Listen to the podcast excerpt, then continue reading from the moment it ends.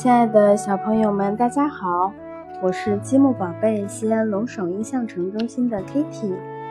今天我给大家带来的绘本叫做《波波在农场》。在农场，波波早早的起了床。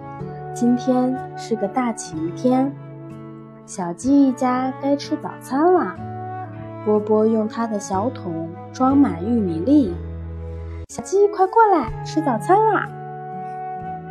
小猪一家也饿了，下一个该轮到谁呀？小羊吗？不对，它们有那么多嫩嫩的小草可以吃。是奶牛吗？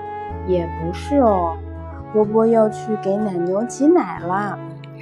哞哞，挤啊挤啊。挤牛奶，咕叽咕叽流出来。波波的小桶装满了牛奶。现在轮到波波该吃早餐了。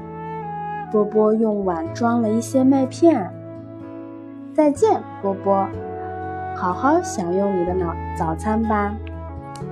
今天的绘本就到这里，希望你们喜欢。